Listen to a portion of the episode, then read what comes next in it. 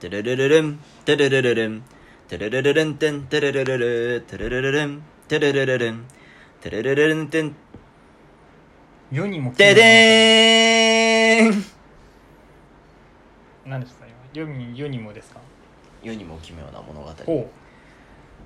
CV サトシでお送りしましたあのー、夏が我々の大好きな夏がうはいすぐそこに迫ってるはい夏といえば何ですかスイカスイカ美味しいですねカブトムシカブトムシかっこいいですね麦わら帽子麦わら帽子ルフィですね海海ですね海にもっと出るんじゃない か別に海で突っかえるとこじゃないんじゃないか怖い話ですかそうですはい夏といえば怖い話はい怖い話といえば俺 あそんな好きでしやばそうた怖い話まあ、納涼大会ということでねはいはいはい、要はいは、あ突然始まる納涼大会納涼大会が、えー今ここに火蓋が切って落とされた俺準備してきてないですよ俺その今聞かされたんとでいうところなんですけど準も備してきてないんですけどね納涼いやただねはいはいただですよ怖い話って聞くともう怖いじゃないですかまあそうですね怖いでしょ、もう身構えますようん、でも俺やっぱそういう世の中は嫌なのよねん怖い世の中は嫌あななのんあなたがしたいのは怖い話ですね怖い話をしたいただ怖がる世の中は嫌なのん嫌なのこれでこれを聞いた人が怖がっちゃうのは嫌なの何の話するんですかじだゃから怖い話はするんだけどもその怖い話をいかに怖くなくその解説できるかってああーいうなるほどねそのね我々はそういう守護神的な役割をしなくてはいけないのでああそういう話をするんです、そうやって社会が回っていくわけだからまうんあだから怖い話苦手な人こそ聞いてほしいなるほどちゃんと怖い話は俺がネットで拾ってきた怖い話はいはいはいをしていくんで、まあ、それを、まあ、怖くないようにこれ俺もやるんですかうん、ああそうなんですやってもらってはいあのところどころちゃちゃ入れてもらってもいいんでああわかりましたうんこのね怖い怖くないようにじゃあそうですねでいいっすかはい強制献血ちょっともう一回いいですかちょっとタイトルでしたよね今ねもう一回タイトルからもう一回タイトルちょっとマイク近づけて言ってもらっていいですか強制献血実体験じゃない 実体験じゃないですか誰かさんのいくよ母一人子一人のある家庭があった母親は生計を立てるため看護婦として働きうん娘は忙しい母親に代わって家事を担う心優しい少女だったしかしある時から娘は札付きのワルと交際を始めほうほついには母親の反対を押し切って駆け落ちしてしまったうあら残された母親は連絡の取れない娘を待ち続けたほう娘は数ヶ月後に帰ってきたが目はうつろで体はあざだらけだあら母親が問い詰めると駆け落ち後すぐに男性が本性を現し暴力を振るうようになったことなるほマリファナを覚えさせられ麻薬中毒にされたことどかわいそうですねうご働かない男の生活費と麻薬代のために売春を強いられたことあ妊娠すると階段から突き落とさせ突き落とされて流産させられたことを娘は涙ながらに告白したらいやひどいですね母親は娘を慰めたが娘はうつ状態が次第に悪化し自殺してしまったえもうただの怖い話じゃないですか娘を自殺したおん娘を自殺に追い込んだ男に復讐するため母親は男の実家で待ち伏せしたうん娘という金づるがいなくなって遊ぶ金に困った男は両親に金をせびりに来ると考えたからだ予感は的中した暴力で親から金を奪い取った男が上機嫌で家から出てきたところをピストルで脅し睡眠薬を注射して眠らせそして自宅の地下室に監禁したほう眠る男をベッドに縛り付け腕に輸血用の針を刺し血が溜まる袋を男にも見える位置に設置したはいはいはいつまり強制献血させたのであるほ男は間もなく目を覚まし自分の状態を悟ると母親に泣きながら命乞いをしたしかし母親が聞く耳を持つはずもなかった男は半日かけて自分の血がゆっくりと失われていく恐怖を味わいながら出血多量で死亡した大丈夫その話して母親は男が死ぬと電話で警察に通報しパトカーが現場に到着する間に自殺したというこれはアメリカで実際に起こった事件であるということで ねどうですか皆さん背筋背筋がいやいやいやただ怖い話じゃないですかただ怖い話だよあとあなた献血控えてんのにそんな話しちゃっていいのかなって いうそこのいいやもうだからあの無理よね献血やもう自分で怖くしてんじゃなそれねだからもし俺の看護婦さんがえうんこの人だったらもう死んでるわけだから俺は強制献血強制献血 でいやうーんでもあれですよねでも怖いなと思った人は怖かったと思います今の話怖いうーんでもやっぱあれよ怖くないよ、献血もね うん、献血も怖くないし献血は怖いけど献血も怖くないよねいやそもそもだってこんなのはさあの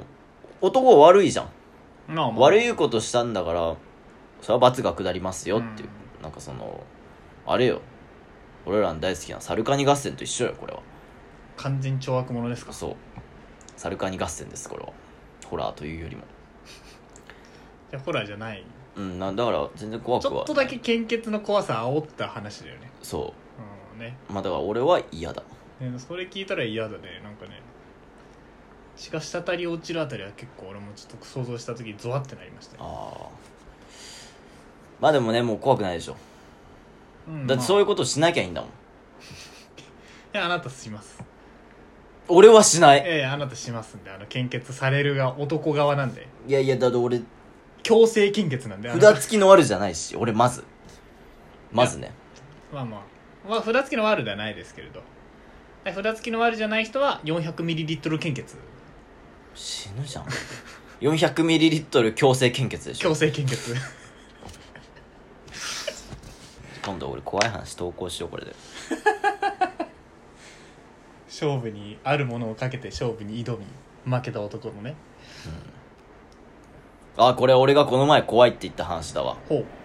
いいうもうえこれ本当にもう視聴注意ね視聴注意あのはこいこから聞いたら自己責任ですから、はいはいもう知らないですこんな怖いこの話は読むとあなたの身に何かが起こるかもしれないと言われる伝説の一つだほうほう何が起きても一切の保証はできないため聞必いたなず自己責任の下で元であれ読み進めていただ日きたい本語がちょっとひ下手くそですね聞いたなこの感じの話今から20年前アリサという女性が仕事帰りに通り魔に刺されたうん殺されたうん刃物でズタズタに切られ内臓が飛び出た無残な姿で発見されたのだありさそれから3日後警視庁が遺体を発見場所から検視室に移動させ保管していた時のこと保管しておいたはずの遺体がなくなっていたのだすぐに捜索をしたところ遺体は殺害現場で発見されたほう警視庁は不思議に思いながらも再び検視室に運んだのだったしかし遺体を持ち帰っても持ち帰っても次の日には殺害現場に戻ってしまうの無だ能とだないう警察警察が無能だそれを繰り返すうち遺体はどんどん腐敗して形が崩れていったそれから2ヶ月ある奇妙な噂が立ち出した女性の惨殺事件が相次いで起こっているというのだ調べてみると先の事件の話を読んだり聞いたりした女性ばかり殺されているということだったほうこの話を知ってしまったあなたのところにも24時間後にアリサさんが訪れるあなたは確実に殺されるのだ本当に最後に忠告をしておこうアリサさんが目の前に訪れても決して目を見てはいけない目を見たらあなたは終わる死を避ける唯一の方法はこの話をどんな方法でもいいので24時間以内にできるだけ多くの人に知らせることあなたの幸運を祈るやばいチェンメールじゃないですか先週話してたチェンメールの話じゃないですかこれよ俺がびっくりした話は俺の前にアリサさんが出てきたいや話これないやいやいやお前今あれじゃん限りなく多くの人に喋って罪免れようとしてんじゃん俺は大丈夫 今免れようとしてんじ大ちゃんやばいゃんよ今ネズミ講ね今み んなファーファーってやったところじゃん今ねえあなたこれであなたが楽になろうとしちゃダメですよこの方をこれを避けるには我々にお便りを送るささすればさすが除霊しますアリサさんは出てこない出てこないってことでねこうやってどんどん怖い話を解決していくといやまさか先週話してこれがまた来るとは思わなかったなどうですかだんだんもそうでうすしょんべんちびりそうになってきたんじゃないちょっとずつなんか体温が下がってきたような気もするでしょうんじゃあこれ適当にいくよはいはいはい死刑執行あら怖そうですね A 受刑者は大量殺人を犯し死刑が確定していたそれから数年今日は A 受刑者の死刑執行日であるはいはい目隠しをした A 受刑者は考察台に立たされるガゴンと大きな音とともに床が抜けチューブラリンになる30分が経ち検診が脈のチェックを始めたがしかしなんと A 受刑者はまだ生きていたのだほうこれ以上は人権に関わるため罪を償ったと認められ死刑終了となったほ体調を戻した A 受刑者は新たな戸籍をもらい刑務所から出たという彼に限らず死刑で死にきれず新たに戸籍をもらい別人としてこの世界に戻ってきた人が意外と多いらしいあなたの友人の中や職場や学校にそういう人がいるかもしれないのだうほうほうほうなんかあれですねやりすぎ都市伝説が出てきそうな感じの話のちょ怖いですねまあ本当に知らない人っているんでしょうねでもねまあバキでもいたしねうんバキでいたよ ね俺も聞いててバキだなってオルバだっけうんそうだねオリバかオリバか実際にでも公主刑って、まあ、首吊りだと思うんですけれど、ん首吊りだったらワンチャンなんか生き残りそうな気もいや無理だろわかんないけど電したしたことないかキーらスとかの方が生き残る可能性ありそうか電気椅子は生き残りしたねねなんかあれはなんかね電気の通り方とかでいけそうな感じしますよね、なんか強い能力1個持って復活しそうな感じまでしますよね電気椅子に関しては確かにね善逸みたいになるからうね、んいやーこれねやっぱ面白いですね怖い話はちょっとまあこれで納涼ということで、まんあ、ま暑いから夏なんはかあんまりあれだねあのー怖くないように話してなかったねちょっと普通にあ怖っ淡々となんか淡々とこ、まあ、怖い感じではないものの淡々と喋怖ってたくんなだかよっねたまあ俺はこうはちょっと怖いよりぐらいの話し方だったなとあ俺も怖く話してるんで思ってえああなた怖くないより話すってすいませんでしたさっきそれは後処理の部 分ね後処理の部分あだ今もしかしたらアリサさんが来るかもって震えてるかもしれないリスナーさんもいるからあそこをその処理をあしようって話ねなるほどね企画を理解できてもらわずすみませんねいや本当に理解力ゼロなるほどねだから話自体怖く喋ってた話自体は怖くしゃべあってるあこれ納は得し納得しましたじゃあまあこれ都市伝説のアプリなんでほう僕すごい都市伝説好きなんですよはいはい本当にでもなんか面白そうなのがないはいななんか好きな都市伝説とかありますマヤ文明とか好きよあそういうレベルの大パーツ系ですかオーパーズも大好きあと人造人間とか好きえー、ちょっと俺とはジャンルが違うなちょっとはだからもうあれよね面白そうなんねえなあー時間旅行者の予言とか好きだけどこれめっちゃ長いからダメだ なそういう都市伝説終わりホラー終わり 飽きた俺が飽きた俺が飽きたあじゃあ俺がしていいですか都市伝説のあいい話よしてあのー、俺の小学校の時にう初めて一冊全部読んだ本が「あのハローバイバイ関の都市伝説」だったんですけ どあの初めてあじゃあ都市伝説結構うん詳しい方、詳しいのかなああれだけ熟読したんですけどうん、うんあのなんかやっぱ一個気持ち悪いのはやっぱ鳥ケンタッキーフライドチキンの鳥の足は、あの効率よく足のもも肉を取るために、足が6本8本の鶏から取ってるマジそういう都市伝説があるんですよねマジでそうなんですよまあマジか知りませんがすごっ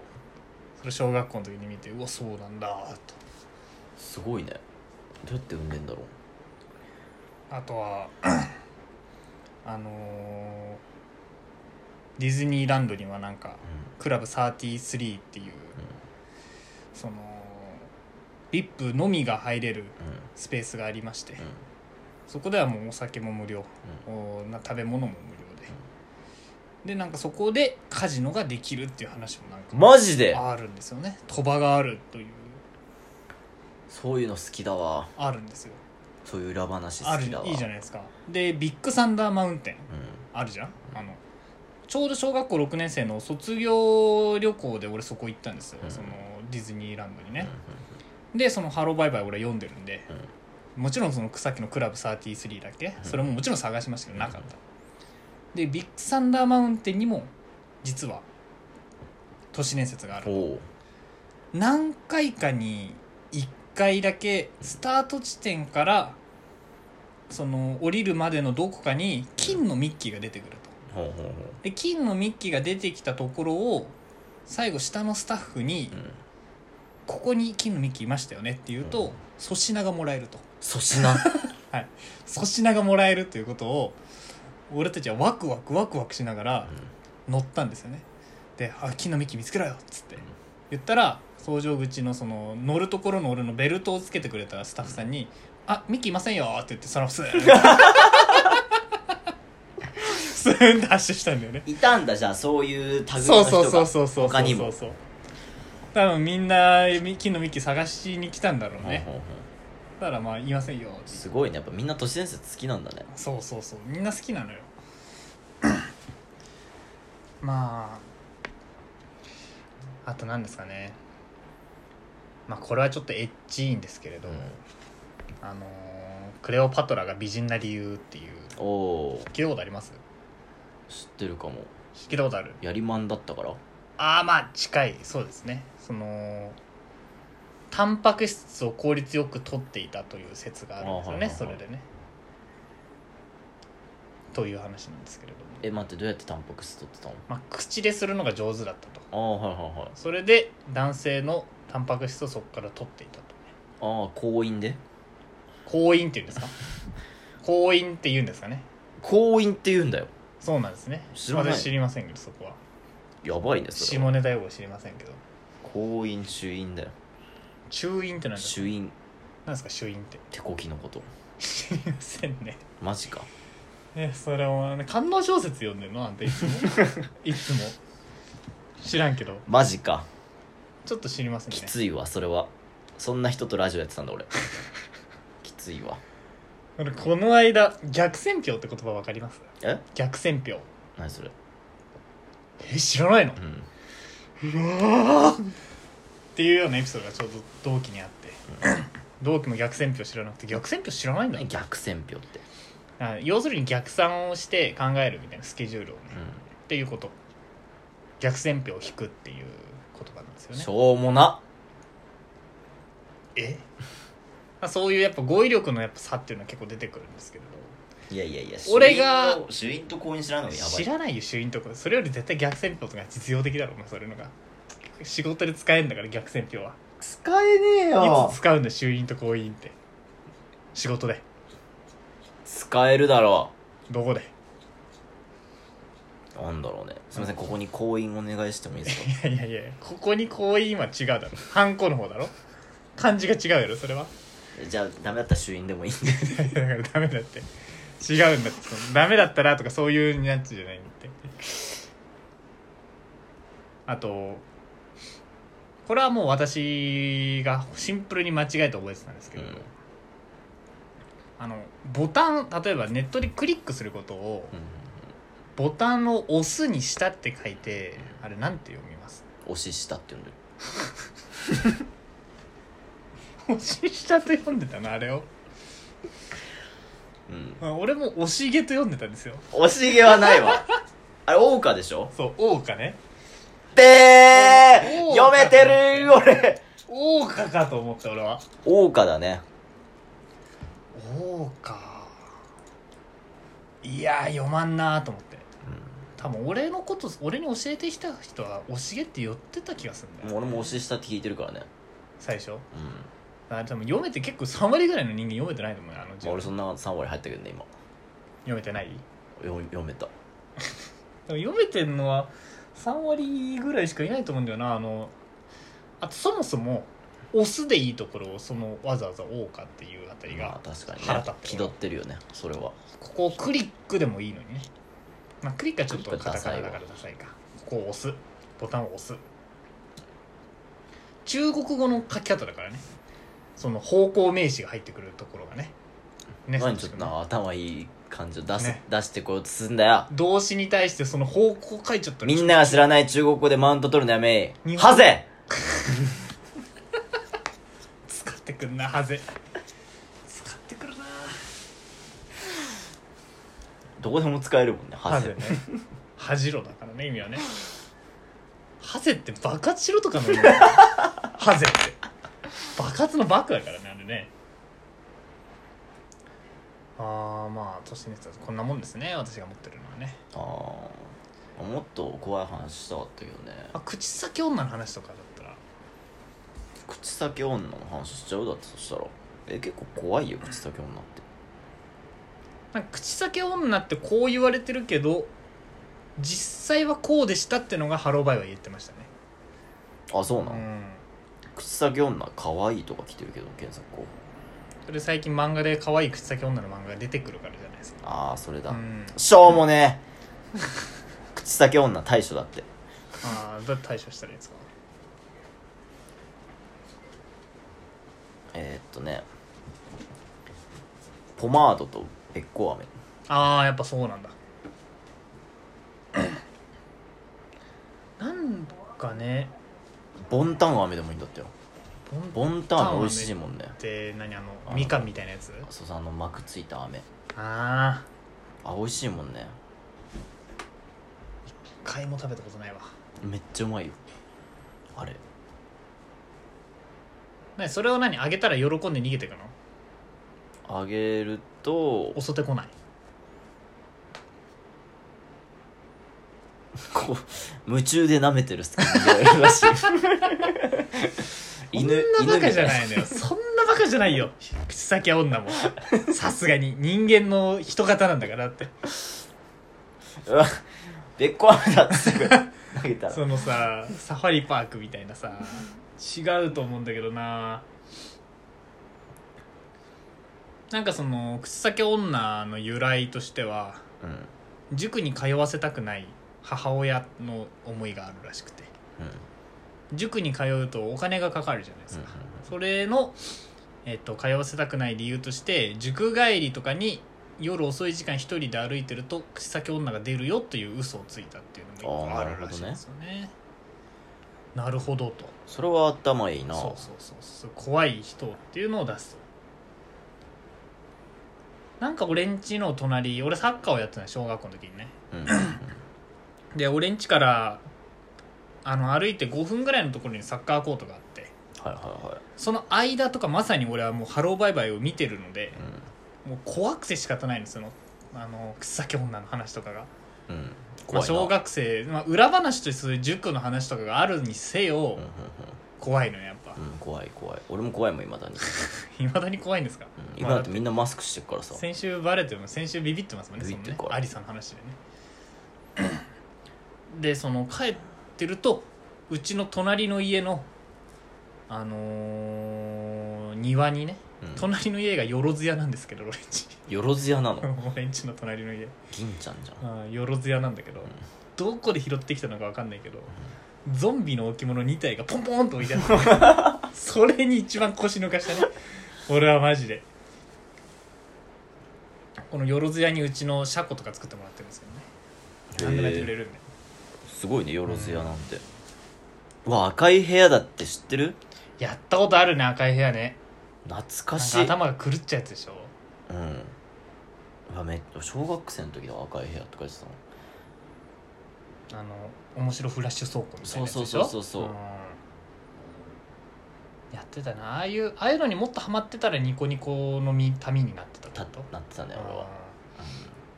なる可能性もあったな俺もなうん、うーん面白いじゃんまあだいぶだいぶ冷えてきたんじゃないですかねじゃあ最後に1個はい転生転生ひどあ醜く生まれた子供をフェリーから突き落とした過去を持つ夫婦に数年後に再び子供が生まれるその子供はとても可愛かった数年後家族旅行でフェリーに乗った際子供が今度は落とさないでねと言ったおおサクッとこうサクッとこうやサクッとこサクッとゾワッとするねこれね お前だようお前だよな怖いなじゃあお前だよ知ってる何お前だよって話お前だよ身ごもり出産した女が生まれたばかりの赤ん坊を駅のコインロッカーに捨てる数年後彼女が迷子とおぼしき子供に「ママはどこなの?」と聞くと「お前だよ!怖いっす」ねと叫んだそれ怖いっすよ今ちょっと怖かったさ普通に面白いね今怖かったないや面白いねやっぱでもだ止まんないわ赤いマントが懐かしいねあ口先女いますね鹿島玲子鹿島レイ君ひきこさんさとるくんサトル君サトル君いいんじゃないですかちょっとさとるくんはねないんだよね詳ない細はさとるくんを参照えー、さとるくんは都市伝説として語られる話の題名でありその話の人物の名前である2000年代前半に流行したさとるくんという名はひ人の心を読む妖怪悟りから来てるという説があるサトル君流行ったサトルサトルくんは電話で呼び出すことができサトルくんに質問すればどんなことでも答えてくれるルフしている話の内容はおおむね以下の通りである公衆電話に10円玉を入れて自分の携帯電話にかけるうんつながったら公衆電話の受話器から携帯電話に向けて「サトルくんサトルくんおいでください」と唱えるあったかもしれないわそれから24時間以内にあサトルくんから携帯電話に電話がかかってくる電話に出るとサトルくんから今いる位置を知らせてくれるそんな電話が何度か続きサトルくんがだんだん自分に近づき最後は自分の後ろに来るこの時にサトルくんはどんな質問にも答えてくれるただし後ろを振り返ったりするとサトルくんにどこかに連れ去られるという噂他にもすでに答えが分かっている質問をしてしまうとサトルくんが怒ってしまうというほうちょっと怖いねそれあったと思う俺あった2000年代前半っつうよね俺小さい頃そんな話あったと思う我々の地域公衆電話から自分の携帯に電話をかけるシーンだけおあなんだか覚あえったたねでもあったあそっんたなあった悟君だったかわかんないけどはあちょっとなんか怖いなやっぱ面白いでしょ納涼大会でしたねかなり俺はお前だがお前だが今日のベスト納涼あ本当うにんお前だだったお前だですちょっと待ってねももうちょい面白そうなのがねあるんですかあ